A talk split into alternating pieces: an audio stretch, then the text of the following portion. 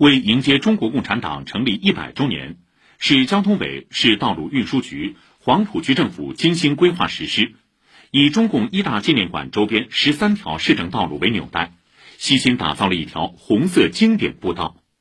昨天，漫步红色步道，传承红色基因，红色经典步道起步仪式和寻访活动举行。将来，中共二大会址纪念馆、中共四大纪念馆等纪念馆附近都将建成红色经典步道。